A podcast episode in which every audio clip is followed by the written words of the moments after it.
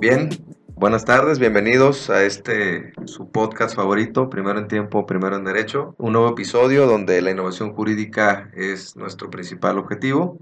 Les habla su amigo, el doctor Antonio Ábalos. El día de hoy nos acompaña, pues como en todos los podcasts que hemos tenido anteriormente, personas profesionales de, alta capacidad intelectual, pero sobre todo humana. Un buen amigo, Rodrigo Leñero, abogado, ¿Qué más puedo decir de él? Además de, un excelente ser humano, una increíble eh, persona, pues muy capaz, muy profesional. Y el día de hoy abordaremos el tema de qué sociedad me conviene para empezar mi negocio. Eh, ya saben, la característica de este podcast es una charla cafetera y aquí Rodrigo nos compartirá un poco de sus conocimientos. Rodrigo, bienvenido, gracias por acompañarme. Hombre. Y pues, platícanos. Antonio, este, Toño para los amigos. Gracias. El, doctor en Derecho. Este, es un placer estar aquí contigo. Sabes que, que, la admiración es mutua. Me siento muy honrado de que, de que me consideres poderme poner en este micrófono y en esta silla. Y pues esperamos que, que la información que demos hoy sea de, de utilidad, que, que, deje algo, que aprendamos algo diferente y que, podamos llegar a, a, ciertos acuerdos ¿no? aquí entre nosotros. Es muy importante que, podamos platicar de, este tipo de, de situaciones que tienen que ver con las sociedades mercantiles, que tienen que ver con los empresarios. Ya sabes, estamos en una situación del país en la que mucha gente ahorita ya no se anima, ¿no? O quiere, o tiene mucho miedo, o estamos buscando la, forma de, poder emprender, ¿no? Yo creo que todavía estamos en, en ámbito, en, en posibilidades de seguir emprendiendo y pues bueno, nuestro trabajo como asesores en el despacho de, del que, el que encabezo, RL Asesores, pues ahora sí que a lo que nosotros nos gusta es que llegue un cliente como, como esos que todos quisiéramos, ¿no? Que llegan en blanco, que llegan antes de, de dar cualquier paso y que te dicen, Rodrigo, quiero empezar este negocio. Tengo esta idea, este, por favor ayúdenos a, a darle, a darle asesoría, ¿no? Fíjate que dijiste algo interesante, Rodrigo. Regularmente todo negocio empieza con una idea. Y de pronto el reto que tenemos los abogados es esa idea hacerla realidad jurídicamente, ¿no? Claro. Ahora, de lo, de lo más común que la gente pregunta, digo, porque pues aquí también nosotros en el, en el despacho regularmente te llega, ¿no? El, el que quiere la inmobiliaria, el que quiere esto, y creo que no bastarían 100 podcasts para hablar de todas las sociedades que existen o para hablar de todas las posibilidades de negocio. Pero a lo mejor me gustaría enfocarnos eh, en los tres o cuatro modelos o nichos de negocio que te han consultado. Claro. En donde tú me digas, mira, lo más común es esto, porque al final lo que buscamos es justo que nos escuchen eh, jóvenes, eh, emprendedores, empresarios o personas que se les interese el derecho y que a lo mejor demos nuestro garito de arena y digan, ah, mira, ya escuché este par claro. y, resolví esta duda, ¿no? Entonces, ¿qué es lo qué es lo como lo más común que te llega? Sí, me, voy a regresar un, pasito atrás, nada más, que llegan los clientes y, tienen esta necesidad de emprender o poner esa, esa idea o ese negocio en marcha y, dicen, pues bueno, ¿qué, ¿qué quiero, no? Es lo más importante que ellos puedan tener primero bien claro qué es lo que quieren y a partir de ahí nosotros partir. Eh, prácticamente hay tres grupos para mí las personas que, prestan servicios, que ahorita hablamos el, tipo social que más les conviene. Están también las personas que venden productos o servicios, que son dos categorías completamente distintas. Y luego está la tercera, que es este mezcla tropicalizada que se ha hecho en, México, que es también pues el, tener negocios tipo Silicon Valley, ¿no? Eh, llego, tengo una idea, la capitalizo, adquiero y luego la, la, sigo desarrollando en el tiempo, ¿no? Esos son prácticamente los tres tipos de clientes que, más comunes, ¿no? Y, los que tienen, pues, características completamente distintas, más comunes, obviamente. Eh, principalmente, y para no, no dar tanto rollo, las personas que prestan servicios, lo mejor es que lo hagan a través de una sociedad civil. Así a bote pronto, ¿no? Obviamente hay características y puntos finos que va a haber sobre cada uno de ellos. Pero si tú eres, por ejemplo, Toño, una persona que se dedica a, tener un despacho de abogados, como lo haces, pues la, figura idónea es la que la hagas a través de una sociedad civil. Esto pues cae en la legislación civil, tiene una regulación de, materia civil y tiene muchos beneficios para el pago de, socios principalmente, para la repartición de las famosísimas utilidades, ¿no? Entonces, esa es una parte importante, es algo que, que le funciona a las personas que, que prestan servicios, ¿no? Entonces, esa primera distinción se maneja de una forma completamente distinta y pues hay que entrar a detalle. ¿Quiénes son las personas que van a estar contigo? ¿Qué edad tienes? Y es muy importante, y aquí es esta, esta primera diferenciación, que es la de la comercialización de los productos, ¿no? Cuando tú te dedicas a comercializar un producto, ya estás en la especulación mercantil. Ya sabemos que cuando hacemos especulación mercantil, la ley nos cambia de página, ¿no? Nos dice que ya no estamos entonces en un código civil y que ahora vamos a estar tratándonos en un código de comercio y damos el brinco a la Ley General de Sociedades Mercantiles. Sí, solo, solo para poner en contexto a los que nos están escuchando, eh, digo, para nosotros es como un término muy, muy fácil, ¿no? Especulación mercantil o etcétera. Solo para poner el punto sobre la I.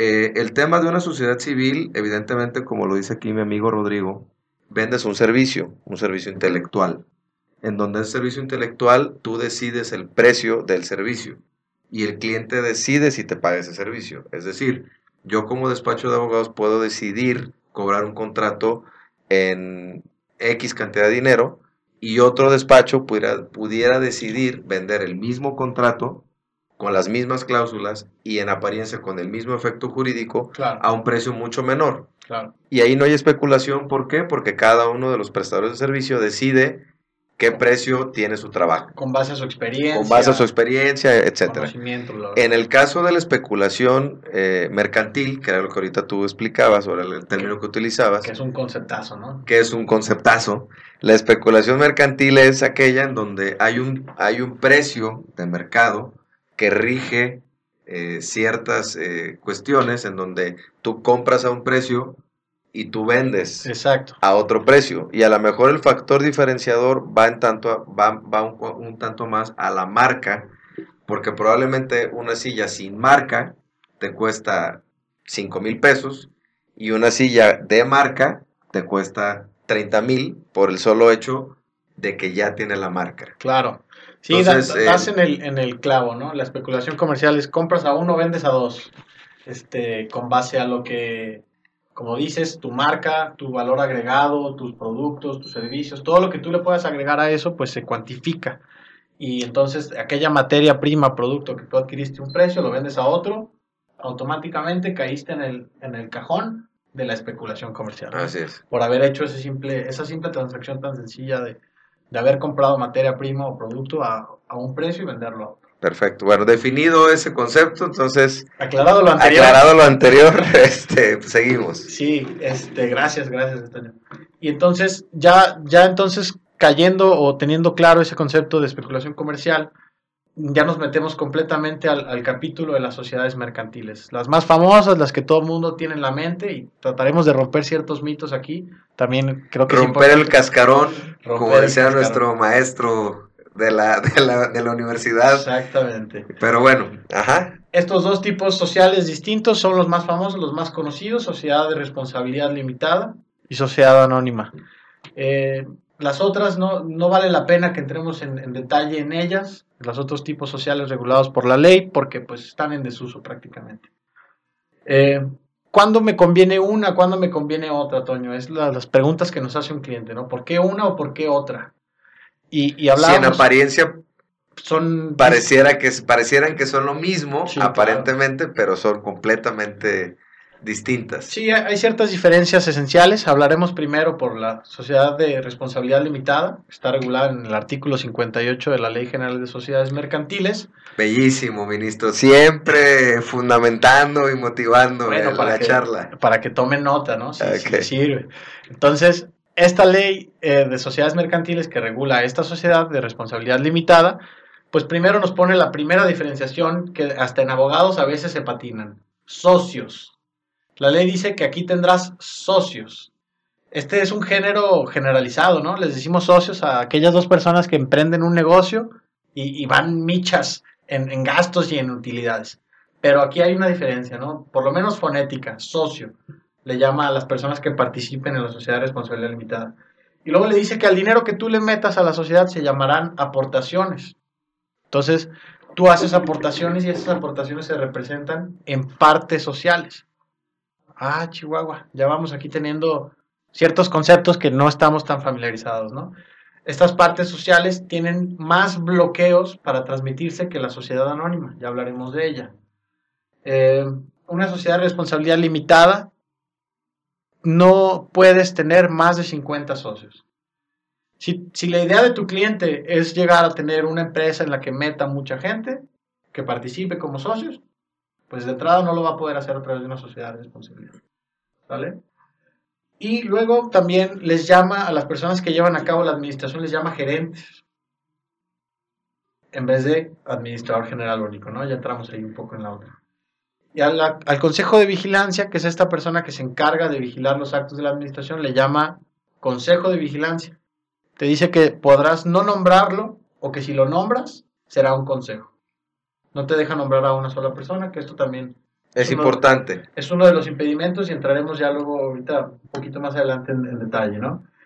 Eh, en cuanto a la SA, que está en su artículo 87 de la Ley General de Sociedades, nos dice que las personas que participen en una sociedad anónima se llamarán accionistas. Ahí tenemos la primera diferencia. La primera diferencia. Eh, ciertos doctrinistas dicen que eh, una se llama sociedades de personas y otras se llaman sociedades de capital por este tema principalmente, ¿no? Eh, Capital entendiendo, fíjate, diste en un punto muy importante.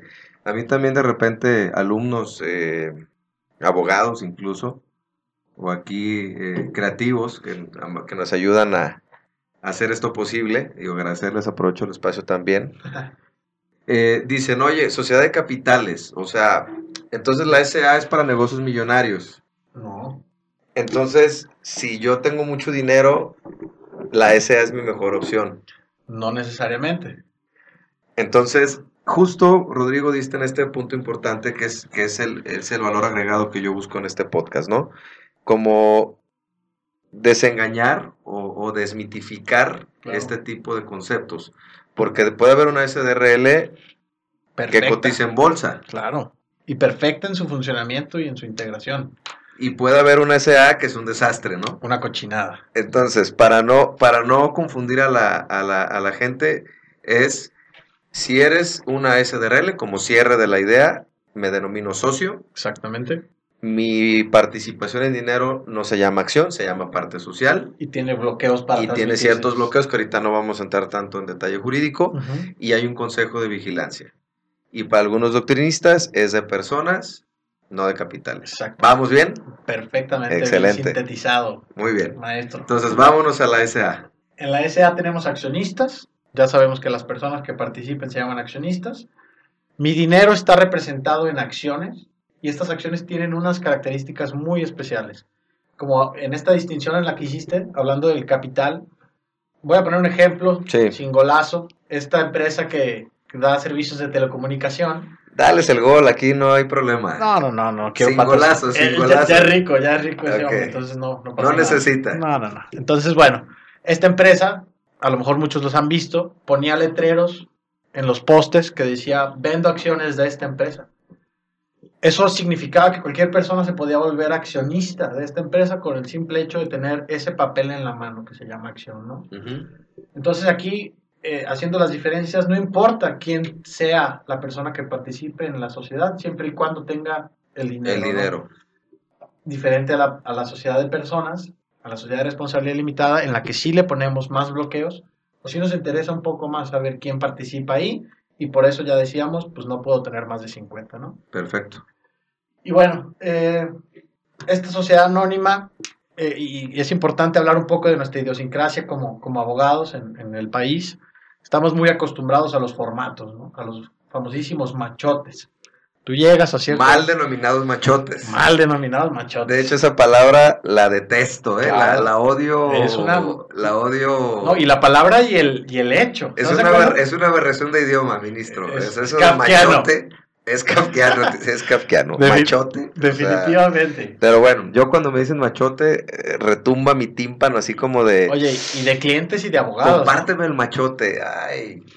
o sea, hasta suena como hasta el burro, ¿no? Claro, claro. O sea, como de compárteme el machote, o sea, pues, pero espérame. que- fíjate qué rico que lo tocas, o sea, es ¿Qué una... pasó? ¿Qué pasó, Rodrigo?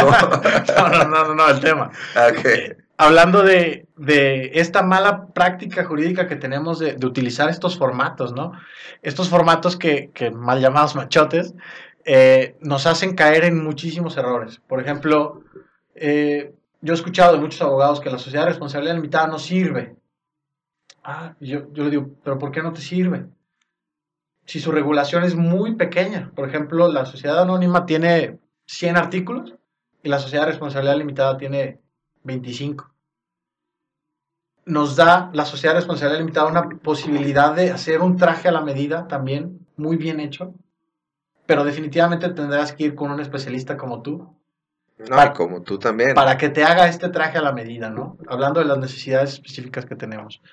Y la sociedad anónima es un vehículo interesantísimo, porque ya dije que hay muchísimos artículos que la regulan, y entonces tú tienes un universo muy grande para poder trabajar. Es decir, las reglas están muy bien definidas. En una sociedad anónima tú tienes bien claro qué es lo que puedes hacer, a dónde puedes ir y a dónde puedes llevar tu negocio, tu empresa para, para que pueda funcionar para lo que tú la quieres, ¿no?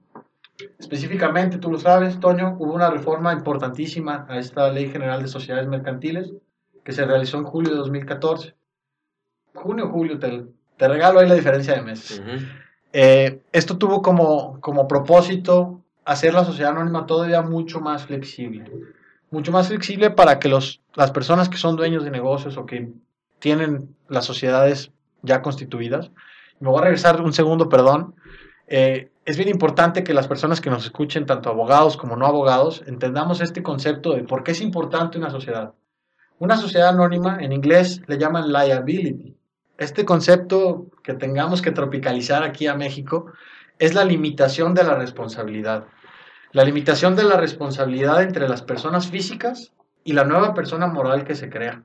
Es ponerle ese famoso velo corporativo, ¿no? Exactamente. Ese front para yo no responder como Antonio, sino respondo como Antavi o respondo como sociedad. Exactamente. Entonces, ¿cómo te quieres tú presentar ante la sociedad? ¿Y qué tanto riesgo le quieres meter al patrimonio tuyo o al patrimonio de esta nueva persona moral que se crea? Que también, haciendo una acotación rapidísima, se les llama personas morales porque comparten atributos de la persona. Estos atributos que son nombre, personalidad, domicilio, capital, los tienen tanto las personas físicas como las personas morales. Unas más, unos menos. Que ahí también culturalmente hablando, eh, Rodrigo, hay dos teorías, ¿no? De dónde surge el concepto de persona moral.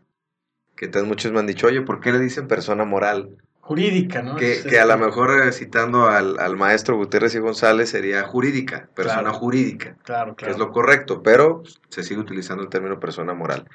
Pero bueno, oye Rodrigo, rápido, ahorita me acordé de algo interesante que me han preguntado mucho. Por ¿Qué favor. pasa con las APIs? Las Que APIs son sociedades anónimas promotoras de inversión. Al final es un tipo de sociedad anónima, es un tipo. que eso es algo que también quiero aclarar. Claro. Porque de repente me he encontrado con muchos clientes que me dicen, oye, es que la SA y las API son dos sociedades diferentes. Sí y no. Claro, Sí son diferentes porque su denominación y su funcionamiento es distinto, claro. pero lo correcto desde mi perspectiva, corrígeme si estoy, si estoy mal, que para eso te tengo aquí. No, no, no. Más bien, la SAPI es un tipo de SA. Es un tipo de SA, eh, tienes toda la razón. Y también la ley le da otro tratamiento. Se lo, se lo brinca de ley, se lo pasa ahora a la ley del mercado de valores. Y ahí se, se habla de esta SAPI. La SAPI es un... Es un- una SA. Es una SA, se llama por su nombre Sociedad Anónima Promotora de Inversión. Es, es un tipo de sociedad anónima regulada por la ley del mercado de valores y tiene un propósito bien claro. En palabras planas, es la antesala de una empresa que quiere cotizar en bolsa. Es, es, es este empresario, esta empresa que quiere aprender a tener recursos de inversionistas y a utilizarlos para fines específicos y poder, y poder determinar o poner bien claro las reglas del juego. Cuánto dinero vas a ganar, durante cuánto tiempo lo vas a tener en la sociedad, qué derechos tienes, qué cosas puedes hacer y qué no cosas. Oye, ¿no te ha tocado en la práctica, Rodrigo? Digo, porque aquí se trata de decir la verdad, ¿no? Claro. Para eso estoy creando este podcast. ¿No te ha tocado ver, en la, ver una mala práctica de nuestros colegas en donde la SAPI la venden como la solución mágica al levantamiento de capital y al levantamiento de inversión cuando hay, modelo, cuando hay modelos de negocio que no lo da. O sea, es decir, no te aguanta la SAPI. Claro. Es cargarte de socios, es cargarte de un consejo, es cargarte de meterte en una regulación distinta y es una carga administrativa completamente distinta, Toño. Y aparte, yo he visto colegas que todo lo quieren hacer SAPI. No, no, no. Entonces, no, no, a ver, espérame. O sea, si es que yo tengo un negocio donde quiero levantar capital y es necesario la SAPI. Repito, habrá, y colegas, los invito, habrá quien no esté de acuerdo con nosotros. Por favor, contáctanos. Digo, ¿sabes qué? Dijiste una barrabasada por esto, por esto, por esto y por esto. Es válido, entramos al sano debate. Pero creo que todo el gremio, tanto abogado como no, van a coincidir conmigo en que la SAPI se ha vuelto como la figura ideal para todo. Como el paracetamol. Ajá. Para todo va la SAPI. Ajá, para todo va la SAPI. ¿Quieres levantar lana? SAPI. Claro. ¿Quieres sentirte importante? SAPI. Yo he recibido respuestas de clientes que le digo, oye, ¿por qué quieres ser SAPI? Pues porque dijeron que es la mejor.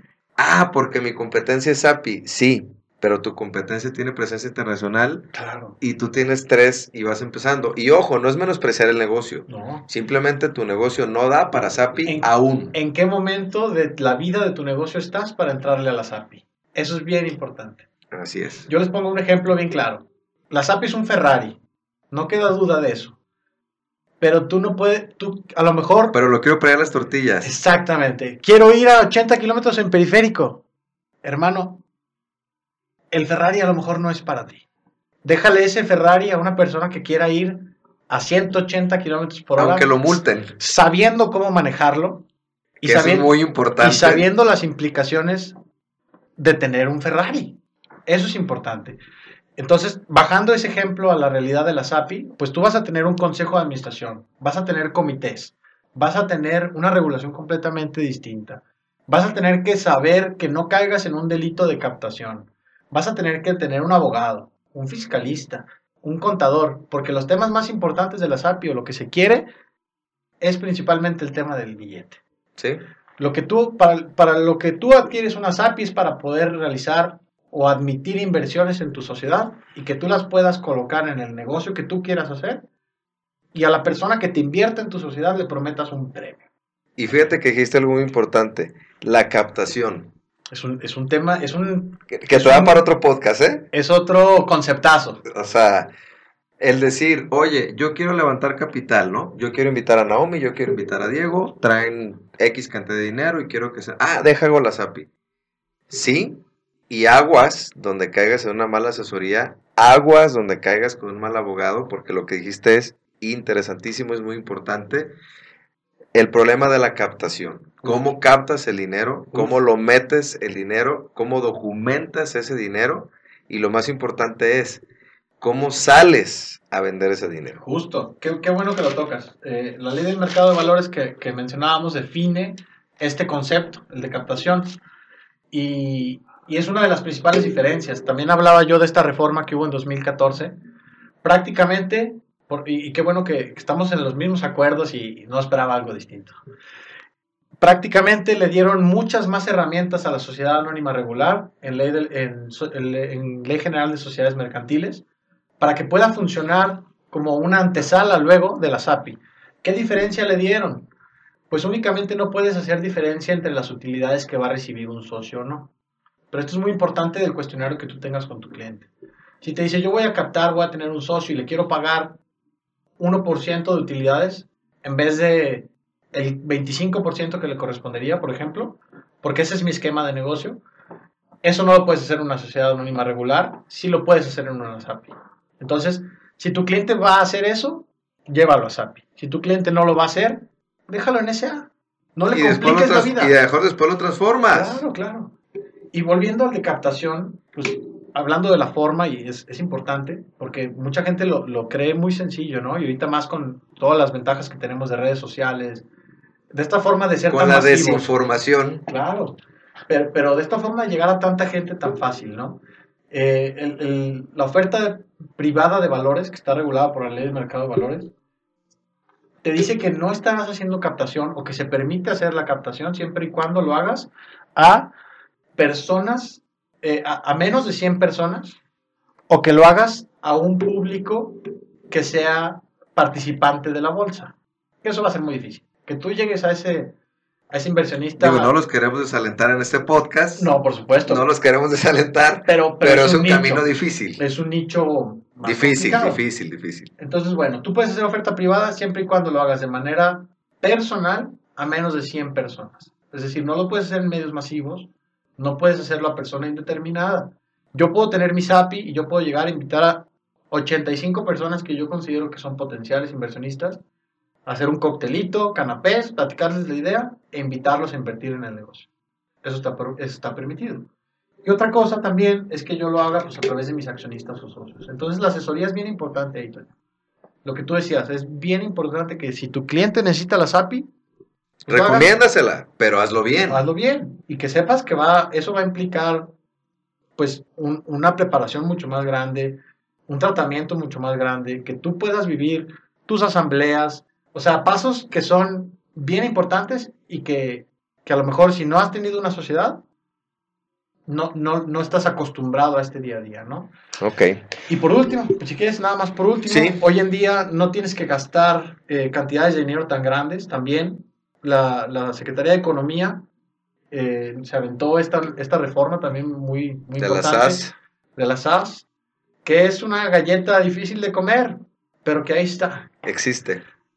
Le dimos, eh, bueno, le dimos, le dio la Secretaría de Economía a los empresarios, a los pequeños, micros, a la persona que no quiere gastarle de inicio a su sociedad, una posibilidad de tener una empresa, una sociedad completamente gratuita y unipersonal. También podríamos dedicar un podcast entero a Completo, cada ah. social y específicamente a la SAS, Sociedad por Acciones Simplificada, pero bueno, ahí está la posibilidad, ¿no?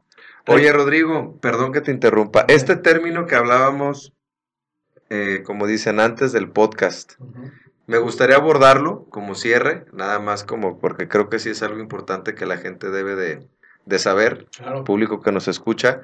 No sé si quieras ahondar un poquito en este término que tú me decías, a lo mejor que expliques a la gente que no lo conoce a qué te refieres con esta palabra, Claro. qué implicaciones tiene, hacia dónde va, por qué va, y, y hacemos, si quieres, un cierre global de ideas, Va. pero sí me encantaría abordar ese, ese término. Gracias que me, que me regreses a la tierra porque a mí este tema me apasiona. Te lo, te lo agradezco y ya, ya se me estaba patinando.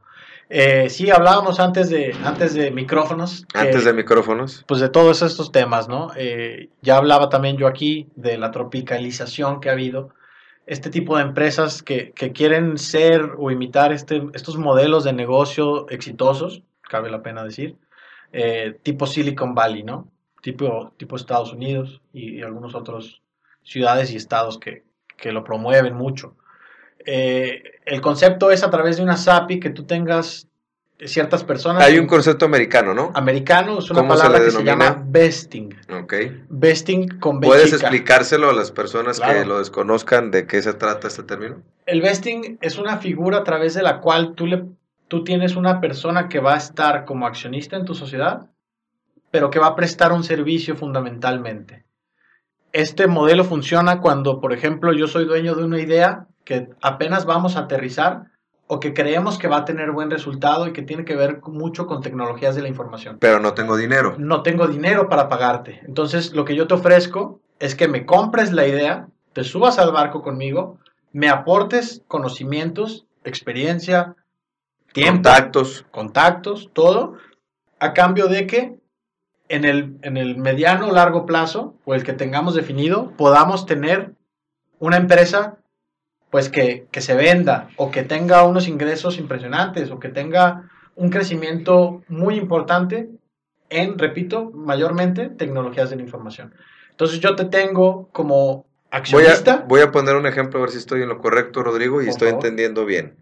Vamos a suponer que a lo mejor eh, mi sobrino dice, yo quiero hacer un videojuego. Y tengo la idea de como, como niño del videojuego perfecto para mí, claro. que no lo he encontrado, que lo he buscado en todos lados y, y- y no me llena el, el videojuego, ¿no? ok. Digo, en este caso estoy poniendo un menor, pero vamos a suponer que fuera un mayor de edad que tiene la misma idea Un pobertón de 18. y él, y él dice, no, ya 18 ya está grande, ministro, pero bueno, uno de 18. Oye, yo tengo el videojuego perfecto, En él mi va mente. en mi mente. Él va, busca un par de inversionistas, oye, ¿sabes qué? Necesitamos 5 millones de dólares para, para poder desarrollar este videojuego, ¿no? Entonces ahí entra la figura del vesting, porque evidentemente el de 18 no tiene esa cantidad de dinero, Claro. pero ellos sí. En- entran muchas figuras. Un inversionista de dinero y también El chavo que trae la idea, el dueño del negocio de la idea y luego él va a buscar también a desarrolladores de videojuegos. y a lo mejor también lo sube de socios, Los sube de socios con esta figura de vesting y les dice, no tengo dinero para pagarte ahorita. para pagarte, o a lo mejor puedo pagarte 5 mil pesos mensuales. Entonces yo te voy a dar un contrato de vesting, que la forma de hacerlo es, es bellísima y es muy compleja, pero muy padre cuando se vive el proceso correctamente. Entonces te voy a dar un sueldo y te voy a dar acciones y te voy a dar, o nos, o nos- nos vamos a fijar un plazo en el que tú tengas entregables y si esos entregables y metas de empresa se cumplen, tu premio va a ser tener una mayor participación accionaria. ¿Un joint venture no lo soluciona? El, el joint venture eventualmente nos va a poner en una situación en la que los dos, tú vas a poner la idea, yo voy a poner La lana. la lana o, o- o los recursos, eh, o sea, físicos o tangibles o no tangibles, para desarrollar determinado proyecto. Pero ese proyecto va a llegar a un punto, ¿estás de acuerdo? Sí. Va a terminar en, en entregar el videojuego. Y pues ya entregué el videojuego y me pagas.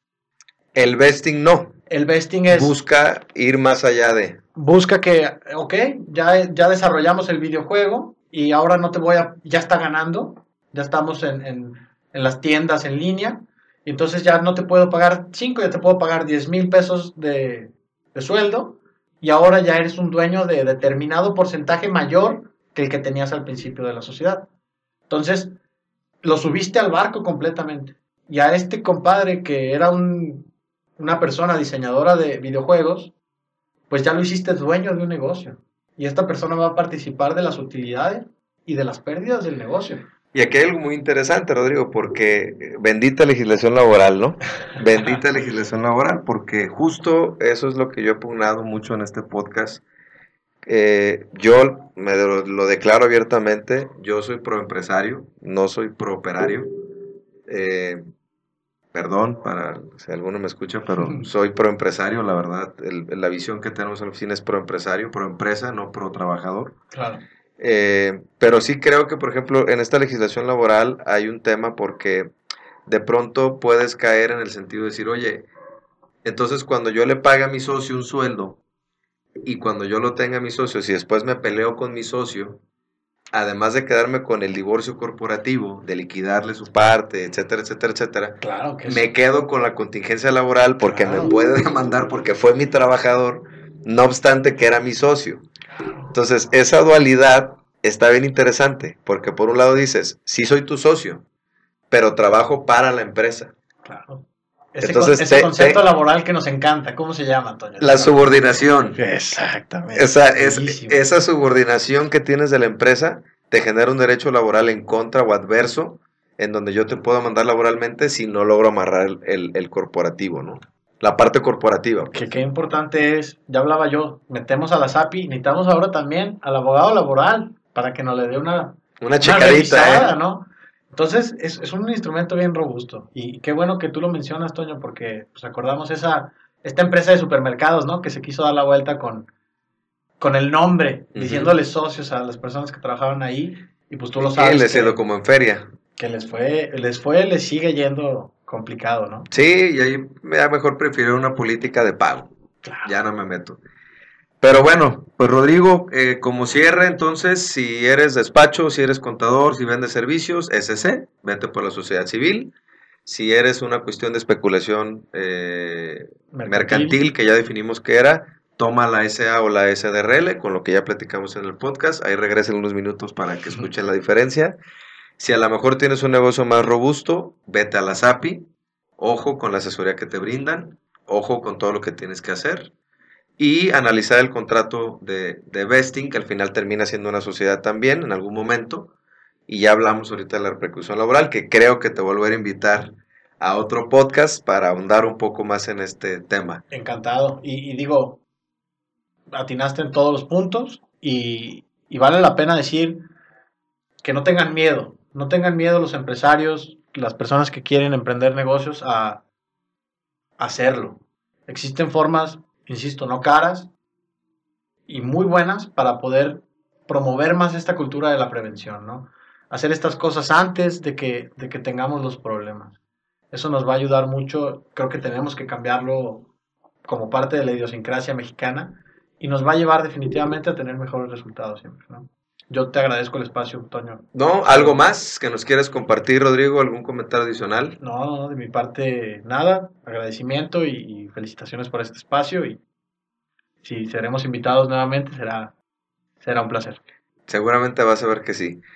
Bueno, pues muchas gracias a todas las personas que se tomaron el, el tiempo, que es el, el valor finito más importante que el ser humano tiene. Gracias por escucharnos. Nos vemos pronto. Les mando un saludo, les mando un abrazo, mis queridos justiciables. Nos vemos misma hora, mismo canal. Hasta luego. Hasta luego. Gracias, Rodrigo. Contrario.